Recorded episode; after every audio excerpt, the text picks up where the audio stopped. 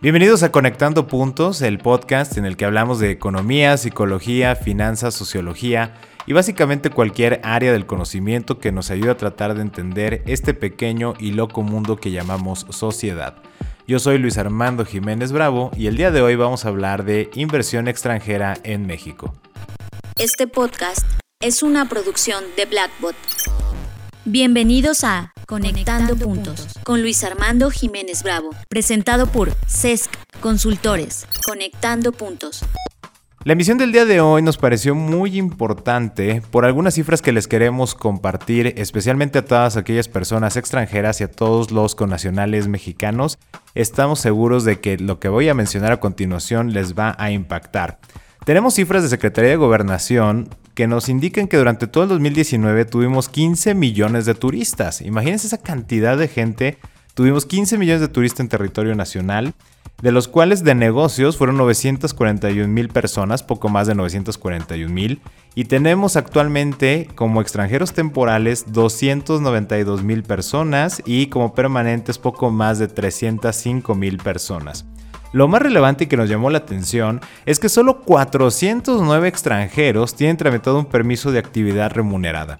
Este escenario nos hizo pensar en muchas cuestiones y nos planteó varias preguntas, sobre todo porque en este caso con todo lo que hemos estado viviendo a nivel mundial y económico, si tú eres extranjero, si conoces extranjeros, es muy importante que domines perfectamente bien toda la materia jurídica alrededor de la migración como persona, ya sea que estés trabajando, que quieras ser socio en una empresa, que quieras comprar algún bien, que quieras establecer algún tipo de contrato, etc. Toda tu vida en general, si la quieres desarrollar en México, hay muchos puntos que vamos a comentar y que bueno, como les comentaba, nos dio muchísimas preguntas y por lo cual nosotros decidimos hacer una entrevista con el maestro Geoffrey Collard que es socio y cofundador de MCP Partners. Él es especialista en derecho migratorio. Tuvimos una entrevista. ¿Qué es lo que vamos a hablar en esa entrevista? Para tenerlo como preámbulo, vamos a abordar las preguntas de básicamente qué es inversión extranjera, qué sucede cuando un extranjero quiere adquirir alguna propiedad inmueble en México, cuáles han sido los errores más comunes que él en su experiencia ha notado en los extranjeros respecto a su situación migratoria y los trámites que realizan. Y también una parte muy importante, el tema de los extranjeros como socios de empresas mexicanas. Pero para ponerle un poco más de información y rematar como es costumbre en Conectando Puntos, al final de la entrevista vamos a conectar algunas cifras comparativas del costo de vida de México contra otros países y sobre todo una perspectiva de oportunidad de negocios que podrás aprovechar con la información que estaremos compartiendo al final de la entrevista. Así que esperamos que la disfrutes mucho y empezamos entonces con la emisión del día de hoy. Estás escuchando Conectando, Puntos con Luis Armando Jiménez Bravo. Amigos, muy buen día. Eh, estamos muy emocionados por esta nueva grabación a raíz de uno de los episodios que grabamos sobre migración y que nos estuvo acompañando el maestro Geoffrey Collard, que es especialista en derecho migratorio eh, les invitamos a que escuchen ese episodio específicamente sobre migración. Surgieron una serie de preguntas porque no abordamos mucho el tema de la inversión extranjera en México. La mayoría de los emprendedores, empresarios, con todo este fenómeno que se está viviendo, dijeron, oye, pero pues yo tengo la intención de traer extranjeros. Otros extranjeros dijeron, oye, yo quiero meter dinero en México. ¿Qué es lo que tengo que hacer? Nos comunicamos nuevamente con el maestro Colar y accedió a darnos una nueva entrevista para solventar todas estas dudas, recordando que el maestro Colar es un colaborador, bueno, cofundador de MCP Partners, que están radicados en la Ciudad de México y son especialistas en todos estos temas. ¿Cómo estamos el día de hoy? Muy buenos días Luis, pues muy bien, siempre agradecido y encantado de participar en este podcast para divulgar esta información relevante para los extranjeros. Muchísimas gracias por la invitación. Al contrario, la verdad valoramos enormemente tu tiempo y todo el conocimiento que estás extendiendo a todos los extranjeros, que sabemos todos estos temas a veces quedan muy vacíos, hay mucha ignorancia, hay mucha confusión al respecto, y este es un granito de arena para aliviarles ese dolor de, de la ignorancia. Vamos a arrancar específicamente con una de las primeras preguntas que eh, se escucha muy bonito el tema de inversión extranjera, pero nos gustaría que nos dieras un poco de contexto. ¿Qué es en sí inversión extranjera? ¿Qué se entiende por inversión extranjera y qué tipos hay? Es una excelente pregunta. Eh, sobre eso te contestaría que la Secretaría de Economía en esta materia considera la inversión extranjera directa como aquella que tiene como propósito crear un vínculo duradero con fines económicos y empresariales de largo plazo por parte de un inversionista extranjero en el país receptor. Eh, pues hay que entender que ese tipo de inversión conlleva la generación de empleos en el territorio, lo cual va a estimular la competencia, impulsar este, las exportaciones, entre otros beneficios. Sobre todo podemos entender que la inversión extranjera directa eh, hay dos categorías, ¿no? La participación de inversionistas extranjeros en el capital social de empresas mexicanas que ya están constituidas o la participación de inversionistas extranjeros en las actividades y actos contemplados por esta ley. En este caso, para ser más claro, pues vamos a considerar más eh, tres esquemas de participación ¿no? de la inversión extranjera. Por un lado, las personas físicas de nacionalidad extranjera que van a estar trabajando este, por su cuenta en el territorio, en un individuo nacional distinta a la mexicana, que desea invertir mediante la apertura en el establecimiento, adquisición o ampliación de alguno ya existente. Eh, la otra categoría que vamos a tener son las personas morales eh, de nacional extranjero todavía, que son sociedades o corporaciones creadas de acuerdo con las leyes de un, de un país extranjero y que desean invertir en México. Igualmente mediante la apertura de un establecimiento o adquisición, ampliación o recalización de alguno ya existente. Y por fin vamos a tener las personas accionistas, personas físicas o morales que van a querer participar, este, establecerse o eh, participar en un capital mexicano. Obviamente dependiendo de las actividades de las personas físicas morales extranjeras que pretendan realizar, vamos a llevar a cabo una serie de trámites, los cuales veremos más a detalle. Eh, creo que nos queda muy, muy claro. Eh, nuevamente, insisto, este es un tema complejo, no es de extrañar el por qué hay tanta confusión o ignorancia al respecto, pero hay muchas ganas de invertir, de hacer negocio, y eso nos lleva a la pregunta puntual que nos hicieron, muy simple de, ok, como extranjero, ¿cómo puedo invertir en México?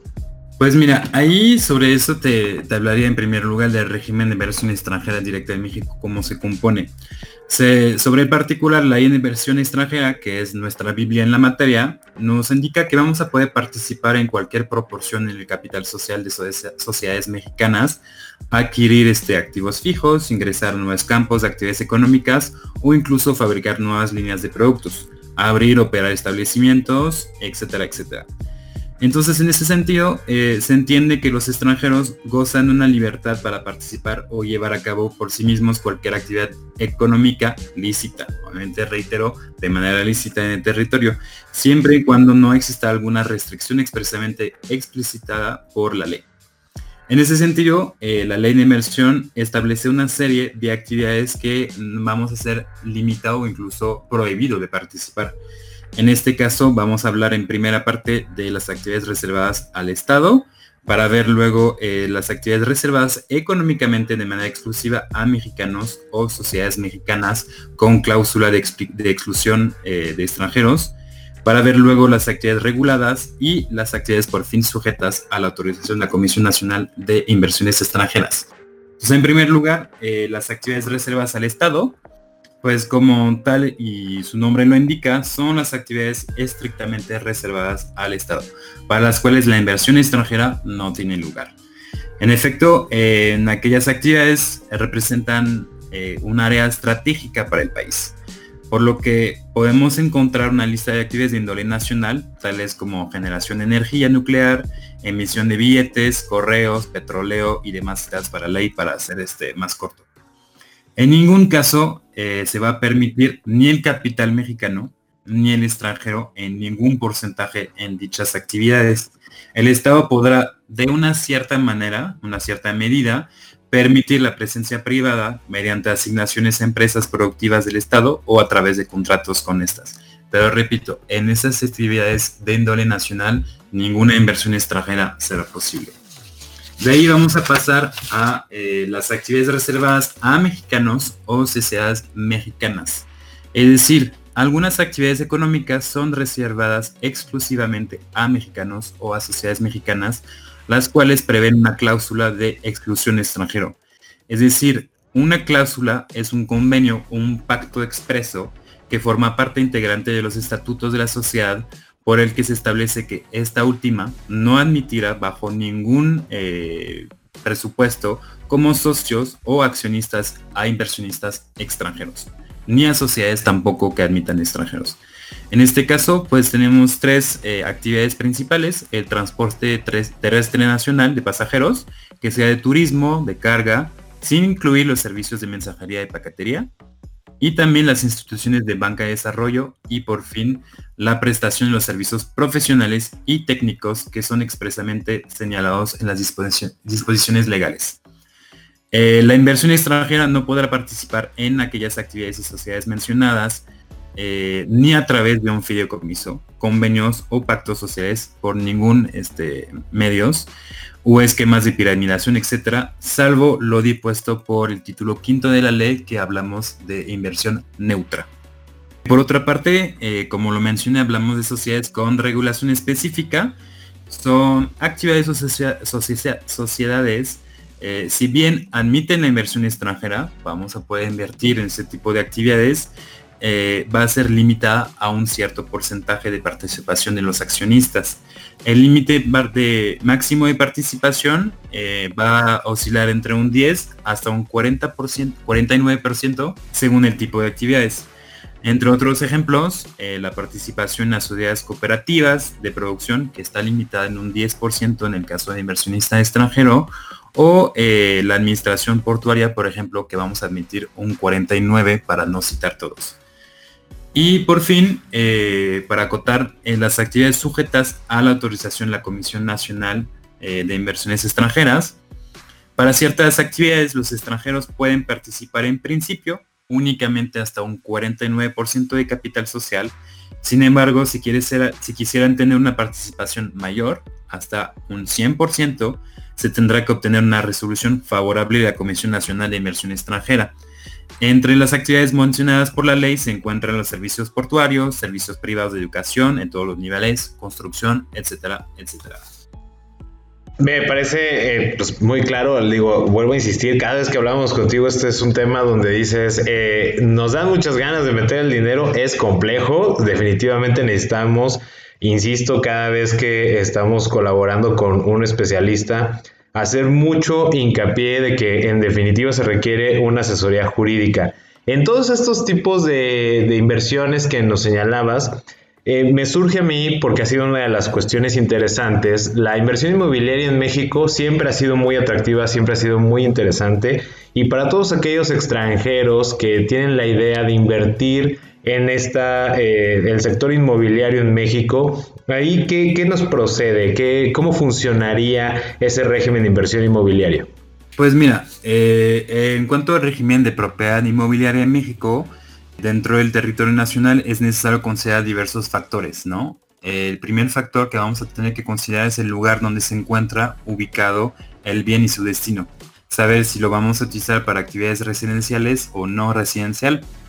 Para efectos de lo anterior, eh, pues la constitución política de los Estados Unidos mexicanos divide el territorio en dos zonas, cada una teniendo sus propios requisitos para que tanto nacionales como extranjeros puedan adquirir el dominio, uso y goce de los bienes inmuebles.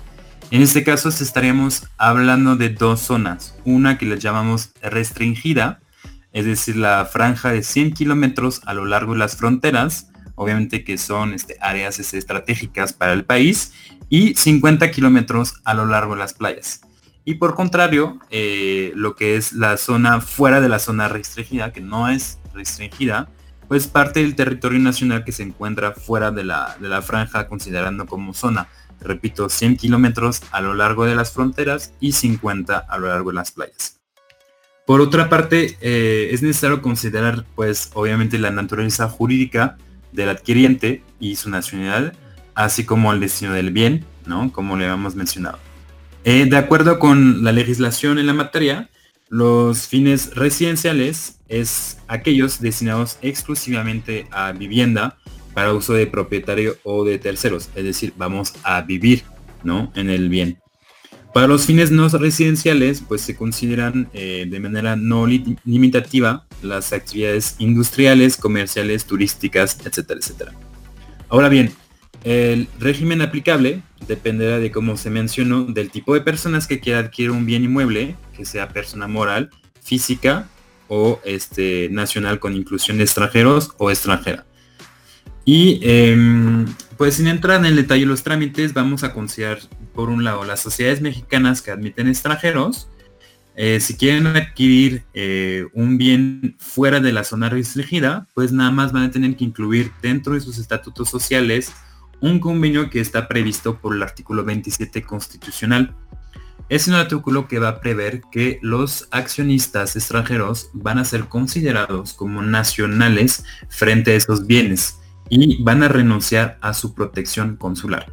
Eso surge de un problema que era muy eh, que venía muchísimo de extranjeros que a través de sociedades compraban bienes inmuebles y cualquier conflicto que iban a tener pues invocaban su protección consular. No, yo soy extranjero, no me están aplicando esas leyes, yo voy a acudir a mi, embajada. Entonces ese artículo pues prevé que ya eh, los extranjeros son considerados como nacionales. Si queremos eh, una sociedad mexicana, repito, que admiten extranjeros, adquirir un bien en una zona restringida, igual que en el caso anterior, eh, vamos a tener que incluir dentro de nuestros, estatutos sociales este famoso convenio y para fines no residenciales solo se requiere un aviso previo a la Secretaría de Relaciones Exteriores. Para fines residenciales eh, no vamos a poder adquirir el dominio ¿ok? Sino el uso y disfrute a través de un fideicomiso. Cuando hablamos de dominio es la capacidad de vender este, el bien. En este caso, pues yo como persona, eh, como extranjero, no puedo vender los bienes, lo vamos a tener que hacer a través de un fideicomiso. Y por fin, para terminar con el propósito, eh, para personas físicas o morales extranjeras, por ejemplo, alguien que vive en México, ¿no? En el caso de la zona restringida, eh, fuera, perdón, de la zona restringida, vamos a convenir ante la Secretaría de Relaciones Exteriores lo dispuesto igual en el artículo 27 constitucional, eh, considerándose como eh, nacional frente a la ley y pues delegando, dejando su derecho a la protección consular respecto de ese bien, ¿no? eso bien, y vamos a tener que obtener un permiso correspondiente. Y por fin, en caso de zona restringida, como persona física o persona moral extranjera, no vamos a poder adquirir el dominio como hemos tratado, sino el uso y, disfrute del bien a través de un fideicomiso. Con todo esto que nos has compartido respecto al régimen de inversión inmobiliaria, nuevamente insisto que el tener este conocimiento y tener esta información puntual de un especialista nos abre la mente a un montón de oportunidades sin dejar de puntualizar que al ser temas complejos no hay que dejarnos intimidar por el hecho de todo lo que ya estamos comentando hay mucha oportunidad de inversión, hay mucha manera en la que podemos dinamizar económicamente y nuevamente todo esto es posible siempre y cuando tengamos una adecuada asesoría jurídica para que todo llegue a buen puerto como lo estamos pensando en nuestras mentes. De aquí nos ha surgido un tema importante. Vamos a decir, sí, ya eh, quiero entrar en inversión inmobiliaria, pero también está el caso que pues simplemente hay extranjeros que quieren invertir en el país y la pregunta puntual es, ¿hay algunos negocios o modelos de negocio, tipos de negocios que representen riesgos para los extranjeros? Eh, ¿Qué nos puedes ahondar al respecto? Pues mira, eh, sobre particular Luis te comentaría, mientras el negocio sea lícito, no va a representar ningún riesgo para el extranjero. De hecho, eh, la ley migratoria va a indicar los supuestos en los cuales un extranjero le pueden quitar eh, su residencia. Para no mencionar todos los, supuestos, pues uno de los más importantes sería una condena en materia penal. Obviamente el, riesgo que vería para un extranjero eh, sería, por ejemplo, estar involucrado en una sociedad que estaría practicando la defraudación fiscal, ¿no? o eh, justamente empresas que se dedican a simular actos jurídicos y que caen en un 69. Eh, con las reformas fiscales este, recientes, pues pudimos ver que en ciertas cantidades eh, la materia fiscal puede bascular en una materia penal. Entonces ahí sí hay un riesgo para las personas extranjeras de perder este, su residencia.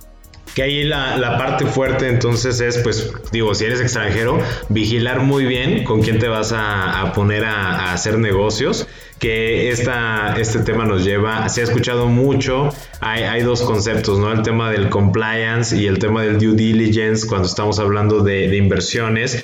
Eh, respecto al due diligence, ¿lo recomiendas como algo que se tiene que hacer sí o sí eh, a, como extranjero antes de meterme en un negocio? ¿O en qué casos consideras que no es tan necesario que se haga esta eh, auditoría jurídica, digamos? Pues mira, obviamente cuando alguien te está invitando a invertir, pues hay que asegurarse, ¿no? De saber eh, con quién vamos a trabajar, ¿no? Eh, ahí tenemos dos casos distintos. Si nos está invitando una, una, empresa que ya está constituida en México, lo recomendable, digo lo recomendable obviamente, es este, sería realizar una auditoría de las personas que nos están invitando. El primero, primer índice sería pues solicitar la acta constitutiva, ¿no? De saber si la empresa eh, existe, eh, si tiene la personalidad jurídica moral, existe en el territorio mexicano y si fue bien constituida de manera regular con un notario o un corredor público. Eso es lo primero. Luego, eh, retomando el tema de defraudación fiscal, pues tener idea a qué se dedica la empresa. Obviamente vamos a invertir a ciegas en una empresa y eh, podemos solicitar adicionalmente un certificado de cumplimiento de Hacienda para saber si están al tanto en sus pagos de impuestos. Eso sería lo primero. Y pues eh, retomando el tema de la auditoría, puedes revisar este, si es una empresa que es viable de invertir, ¿no? Eh, solicitar los estados de cuenta, las inversiones, para ver si tienen una empresa sana y saludable en el cual valga la pena invertir su dinero.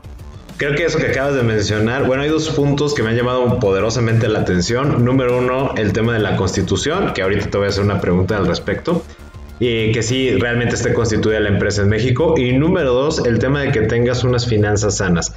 A veces parece obvio para muchos inversionistas, como claro, pues si yo le voy a entrar a un negocio es porque me va a dar dinero, porque debe de funcionar el modelo de negocios. Sin embargo, eh, eh, creo que esa es la riqueza de parte de los servicios que se tienen dentro de esta auditoría jurídica el tener todos estos elementos y también cuidar, digo, si soy un nacional mexicano y tengo la pretensión de invitar extranjeros, pues también hay que invertir en este tema financiero, tener orden, eh, tener este acompañamiento también jurídico de saber que tengo todo en orden, que mi acta constitutiva está bien hecha, que sí lo tengo bien registrada, que estoy al corriente. Y eso es algo que me, impactó mucho porque normalmente se deja muy a la deriva, casi nadie le, le mete mucha atención a estos temas, pero oye, ¿quieres atraer dinero del extranjero? Pues es algo que definitivamente tienes que tener y que tienes que prevenir antes de que te vayas a meter en un problema.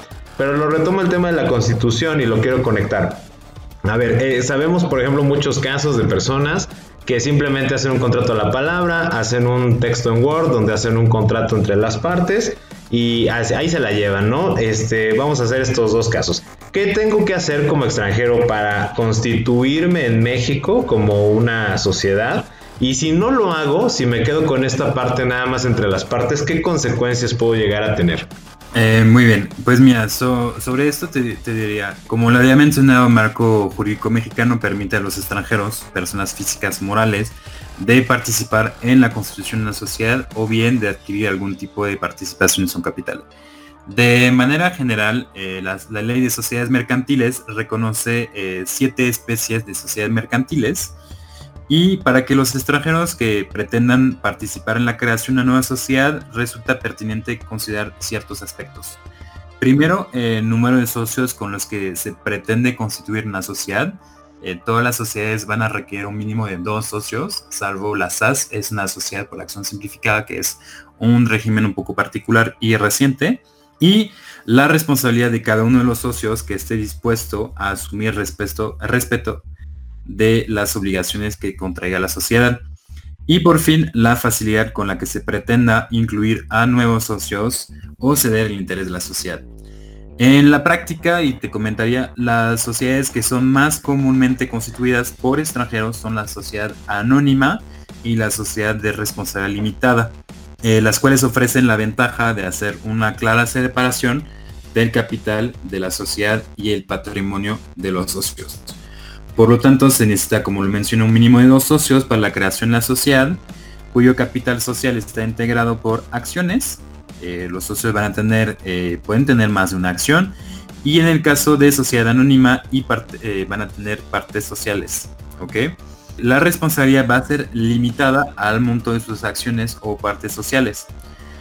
Básicamente para puntualizar la gran diferencia entre esos dos tipos de sociedades, la sociedad anónima y la, de responsable limitada, consiste en que eh, en la de responsabilidad limitada vamos a requerir que los socios representen la mayoría, del capital social para aprobar la sesión de partes sociales, mientras que en la sociedad anónima las acciones se pueden ceder libremente.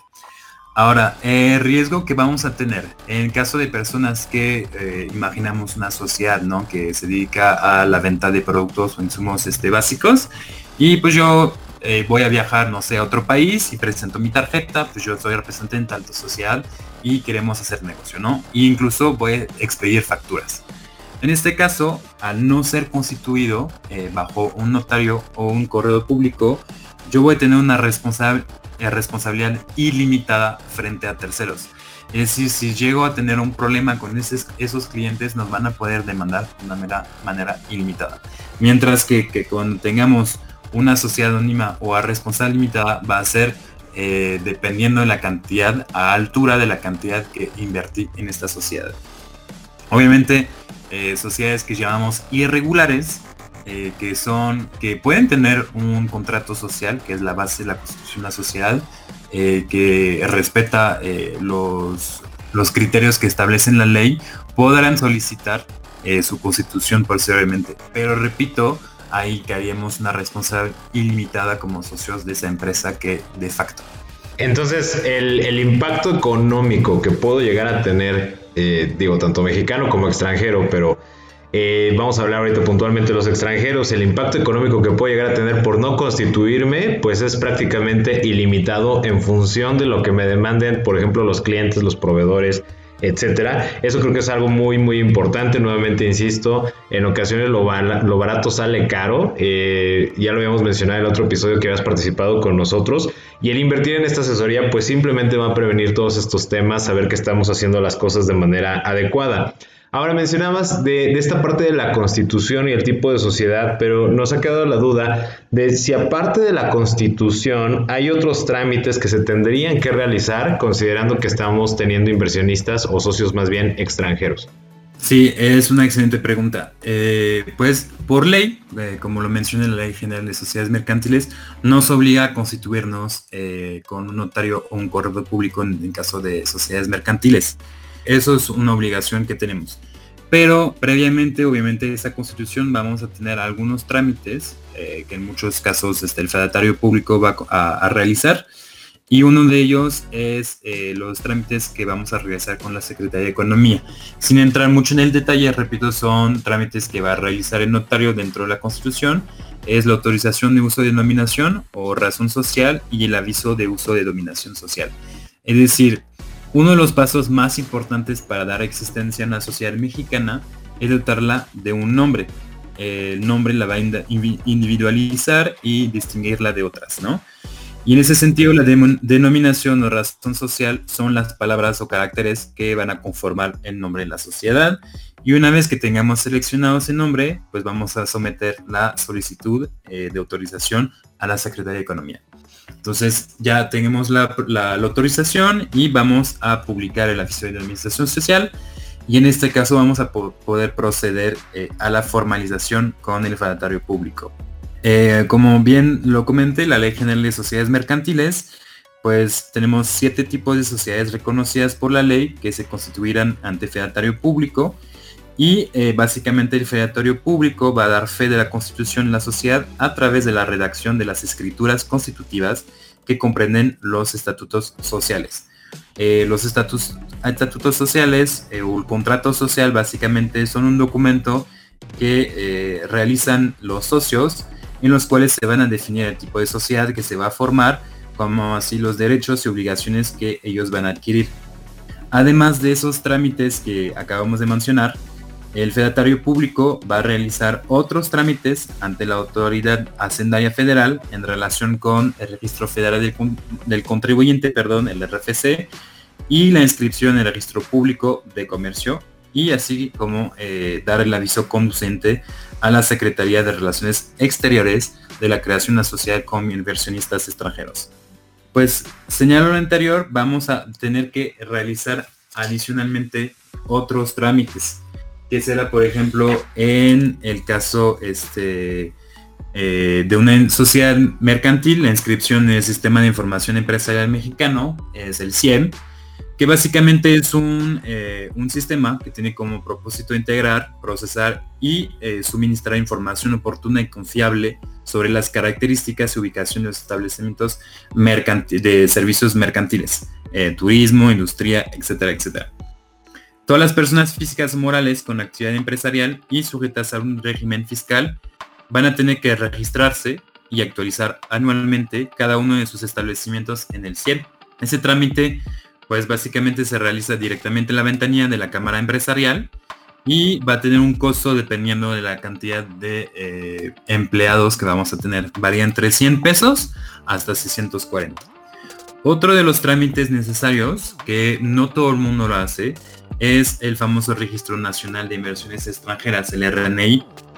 Cuando estamos en presencia de sociedades mexicanas, con presencia de capital o de presencia del extranjero o de socios extranjeros, la ley eh, de inversión extranjera establece que deben inscribirse en el RNI las personas físicas o morales extranjeras que realicen habitualmente actos de comercio en la República Mexicana, así como las sociedades mexicanas en las que participan la inversión extranjera en su capital. La solicitud de inscripción tiene que ser presentada dentro de los 40 días hábiles siguiente a la fecha y dependiendo en que se haya iniciado la realización de actividades comerciales para las personas físicas, por ejemplo, o en el caso de sociedades constituidas, pues a partir de la fecha de constitución de la sociedad. ¿Ok? Ese trámite lo vamos a realizar tanto eh, por interesado que su representante legal y eh, a menos que seamos, eh, bueno, es un trámite gratuito, obviamente, y a menos que seamos acreedor una sanción por, por cumplimiento extemporáneo.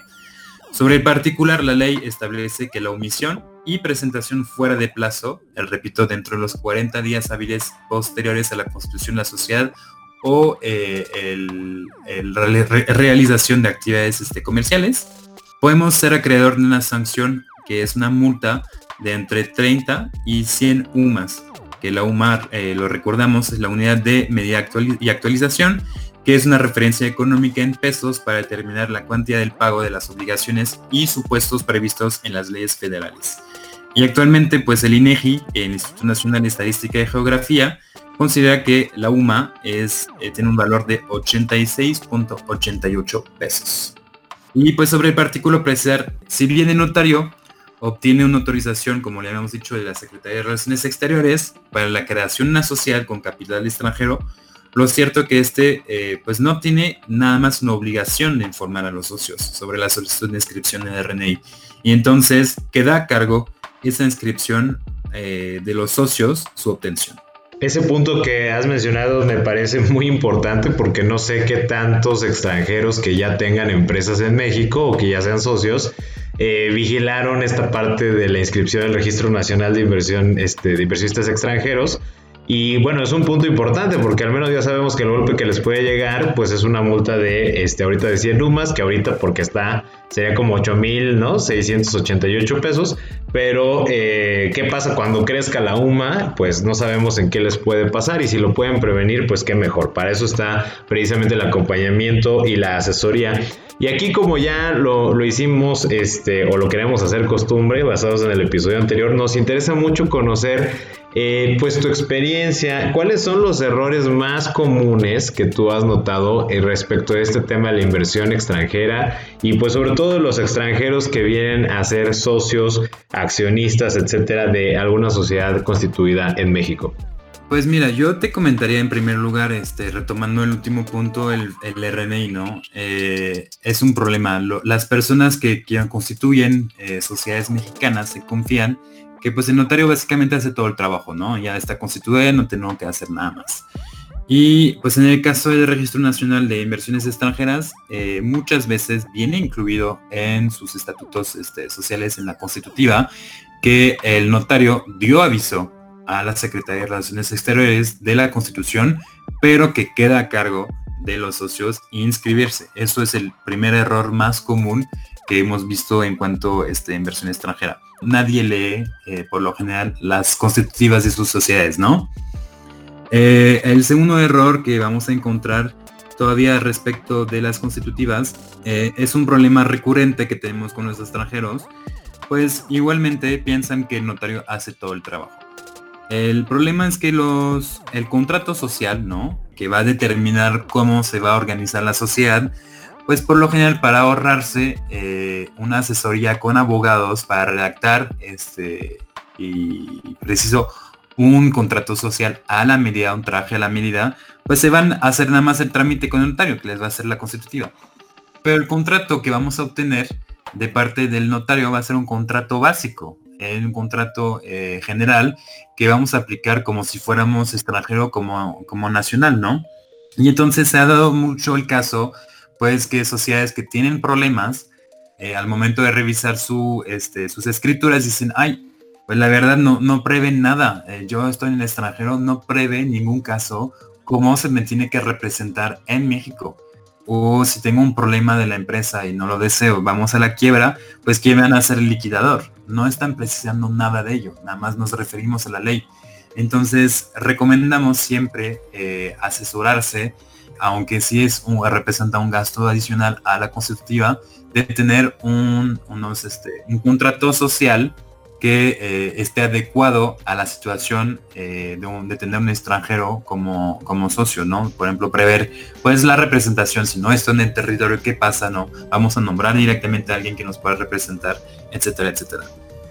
Y eh, pues el último error, que ya sería el tercer escalón más grave, pues personas que no se informan, que nada más por una plática pues le entran a cualquier tipo de negocio y se pueden vincular con actividades eh, ilícitas o al límite de la legalidad que puede incluir un riesgo para ellos económico, ¿no? Por ejemplo, como hemos mencionado, en materia fiscal, defraudación fiscal o eh, simulación de actos jurídicos puede, puede conllevar una condena por parte del SAT y en cierta medida a nivel penal este, para los casos más extremos. Bien, con esta pauta que nos has dado de todos estos errores, aunque has mencionado tres, son todos muy fundamentales y no puedo dejar de insistir el tema de que es muy necesario siempre, cada vez que queremos entrar en un negocio, apoyarnos de personas especializadas en la materia. Y esto es un comentario que quiero hacer por sobre todo a todas las personas extranjeras es fascinante, digo, inclusive hablo como nacional, cuando llegas de extranjero a, otro país es fascinante, ves un mundo de oportunidades, te sientes libre, es, no sé, un fenómeno psicológico que ahí se da con la migración, que donde sientes mucha potencialidad, te emocionas y quieres hacer un millón de cosas, pero no hay que dejar de lado que tenemos que cumplir con las reglas de cada país, tenemos que cumplir con cada uno de los requisitos que nos están solicitando para que saquemos el máximo provecho de esa experiencia y que el enamoramiento del espacio pues no se vuelva una decepción o no se vuelva un coraje, un resentimiento en contra del país, de la gente y demás, solo por no haber sabido todo lo que se tenía que hacer y que simplemente bastaba con entrar en contacto con profesionales como eh, el maestro Colar, con MCP Partners y haberse ahorrado montones de dolores de cabeza. Y ya con esto lo quiero conectar eh, en la parte, pues, con todo esto que hemos mencionado, que es muy vasto, ya de por sí creo que está la pauta de que cualquier persona que quiera iniciar estos temas debe tener esta asesoría, no me voy a cansar de decirlo. Pero puntualmente, ¿qué asesorías, qué servicios preventivos, correctivos puede brindar este MCP Partners para todos los extranjeros que se encuentran en esta cuestión de ser inversionistas extranjeros en México? Eh, en este caso, lo que realizamos en cuanto al despacho eh, es aportar una solución integral para nuestros clientes, es decir, eh, realicemos todo el trabajo previo y post constitución o inversión extranjera. De manera preventiva, obviamente vamos a, revisar toda la documentación a través de auditorías y due diligence de las sociedades en caso de inversionista, persona moral o física que quisiera invertir en una sociedad ya constituida es decir, como lo había mencionado, revisar este, el cumplimiento en cuanto a Hacienda, el tipo de actividades que estamos realizando, toda la documentación eh, relativa a las actividades comerciales, ¿no? En el caso de una persona que quisiera constituirse en, territorio mexicano, pues revisar su, situación, de qué es el tipo de actividades que quiera que va a requerir, eh, asesorarlo en cuál es el tipo de sociedad más adecuado para las personas y obviamente si es persona física, pues realizar todos los trámites eh, migratorios conducentes. Al momento de la constitución proporcionamos un servicio de eh, redacción de los contratos sociales, de los estatutos sociales, como bien había mencionado, a la medida de la persona, es un traje a la medida para que no tengamos futuros problemas. Y nos encargamos de protocolizar eh, esos contratos con nuestro equipo de notarios y el corredor público que está trabajando con nosotros, que ellos este, están con toda la disposición para sacar rápidamente los, eh, las constitutivas.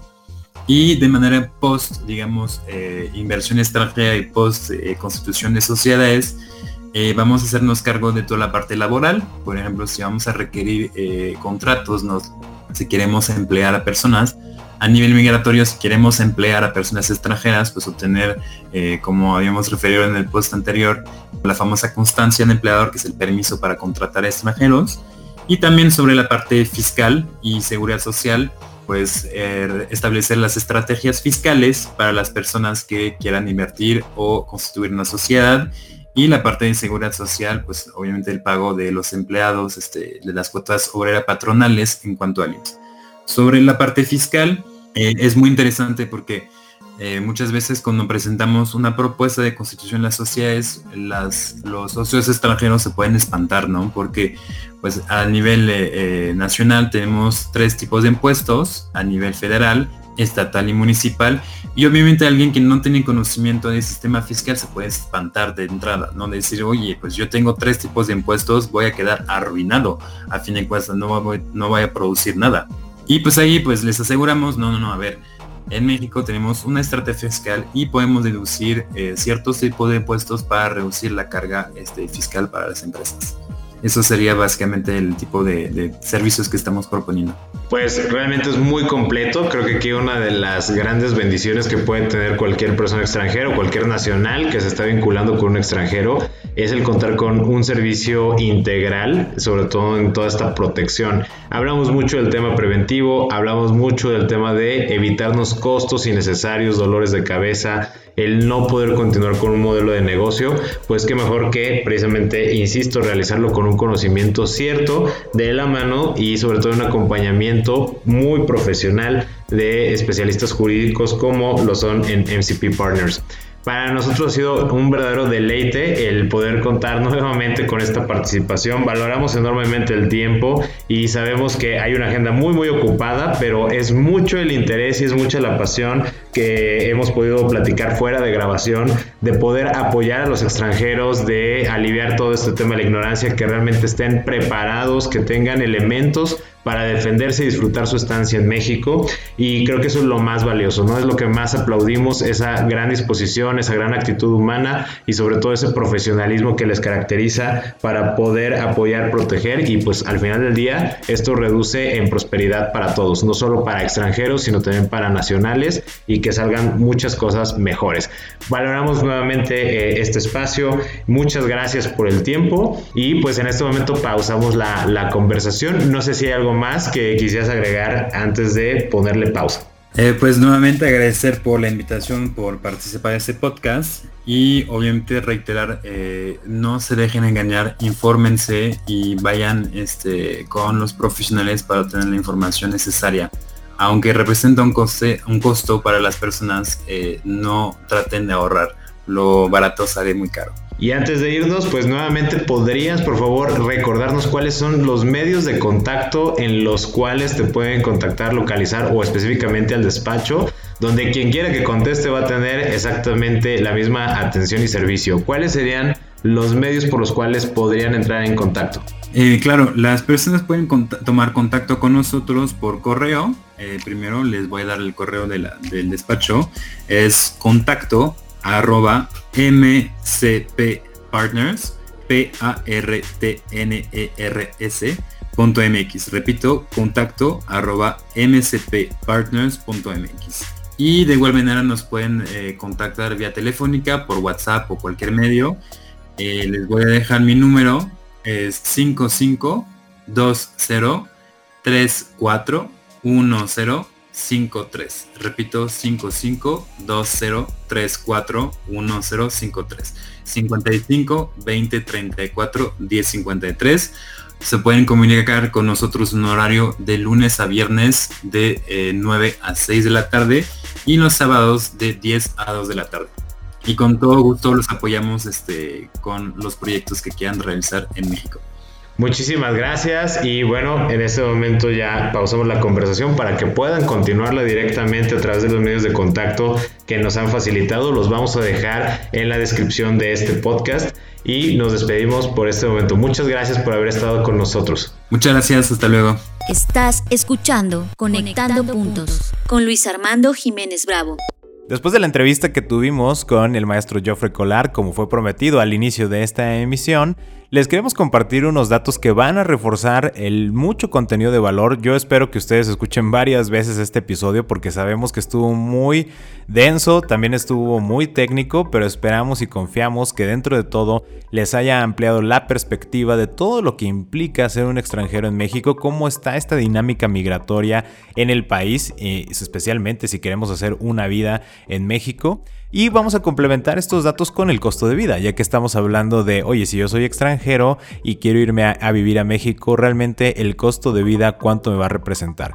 Como saben, también eh, nos enfocamos mucho en el tema financiero y confiamos que al tener estos datos pueden tener una nueva perspectiva respecto de las oportunidades financieras que pudieran representar el cambiar su estatus migratorio o inclusive cambiar su residencia o ampliar sus expectativas de inversión en el país o mejor aún, crear oportunidades de negocio dentro de México para el mundo. Pero me estoy adelantando un poco, vamos a empezar con los datos comparativos.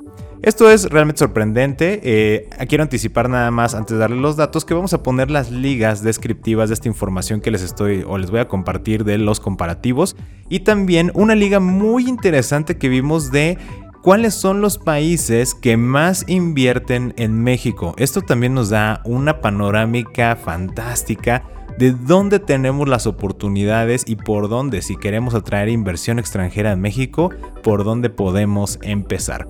Muy bien, datos comparativos del costo de vida. Imaginen esto. En México es 64% más barato el costo de vida que en Irlanda.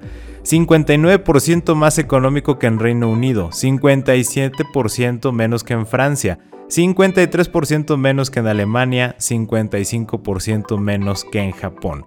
Y esta parte, estos siguientes dos datos me pasmaron al igual de que Irlanda, 58% menos costo en México que vivir en Estados Unidos, menos 62% vivir en México que en Singapur y menos 43% en España. ¿Qué significa todos estos datos y cómo los podemos utilizar? No es de sorprender que cuando vemos de Estados Unidos que México es más barato vivir en un 58%, por lo cual tenemos a muchos retirados o a muchos jubilados de Estados Unidos que buscan tener una propiedad en México, que buscan vivir sus años de retiro en México, porque obviamente le van a sacar el máximo provecho a su pensión, a su jubilación. Yo esperaría también ver pronto muchos irlandeses o algunas, este, muchos ingleses o personas del Reino Unido y sobre todo también muchos japoneses o muchos españoles y personas de Singapur.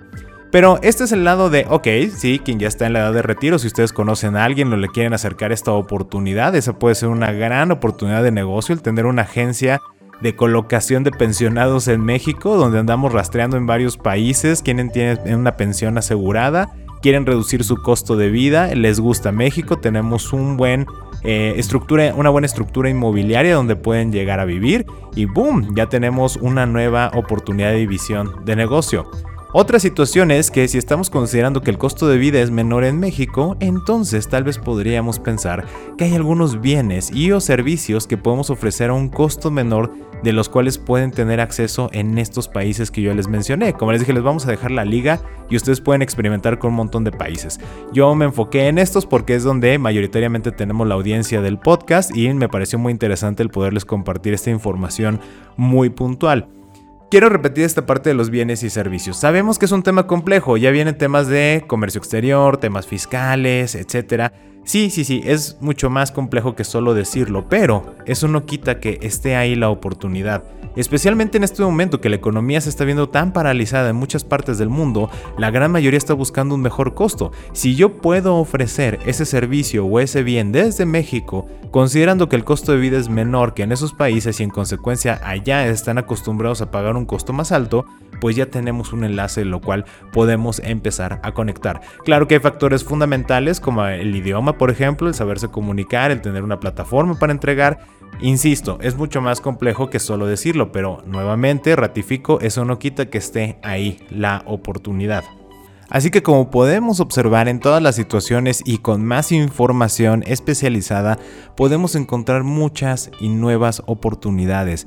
En estos momentos donde a veces sentimos que el mundo se nos cierra, si encontramos nueva información y, como nos permiten a través de este podcast que nos dedican su tiempo y su atención, pueden tener una nueva mirada hacia dónde voltear para precisamente mejorar la situación que están viviendo actualmente o simplemente el inspirarse para encontrar un camino más viable desde su singularidad. Estás escuchando Conectando Puntos con Luis Armando Jiménez Bravo. Y con esta parte, eh, sobre todo quiero agradecer nuevamente al maestro Joffre Colar de MCP Partners Pueden ubicarlo, vamos a poner su contacto si este, lo quieren contactar también en la parte descriptiva de este podcast. Y en este momento vamos a pausar nuestra conversación al respecto. Nos encantaría saber qué es lo que están opinando al respecto, si conocen personas extranjeras que les puede ser de utilidad toda la información que estuvimos abordando y también si todas estas ideas, qué ideas a ustedes se les ocurren con toda esta información que estuvimos planteando qué nuevos experimentos empresariales podremos crear a partir de esta información. Nos encantaría escuchar sus comentarios y también leerlos. Pueden hacerlo a través de nuestra página de Facebook arroba SESC Consultores. Esto es arroba SESC Consultores. Pueden enviarnos un mensaje directo de audio o escribirnos o dejar comentarios en este podcast o también directamente a través de nuestra página de internet www.sesc.com.mx. Esto es www.sesc.com.mx. Yo soy Luis Armando Jiménez Bravo y los invito a que sigamos conectando. Escuchaste Conectando, puntos, con Luis Armando Jiménez Bravo, presentado por CESC Consultores. Conectando, puntos. Contenidos y conducción, Luis Armando Jiménez Bravo. Producción, John Black y Fernanda Rocha. Grabado en los estudios Blackbot.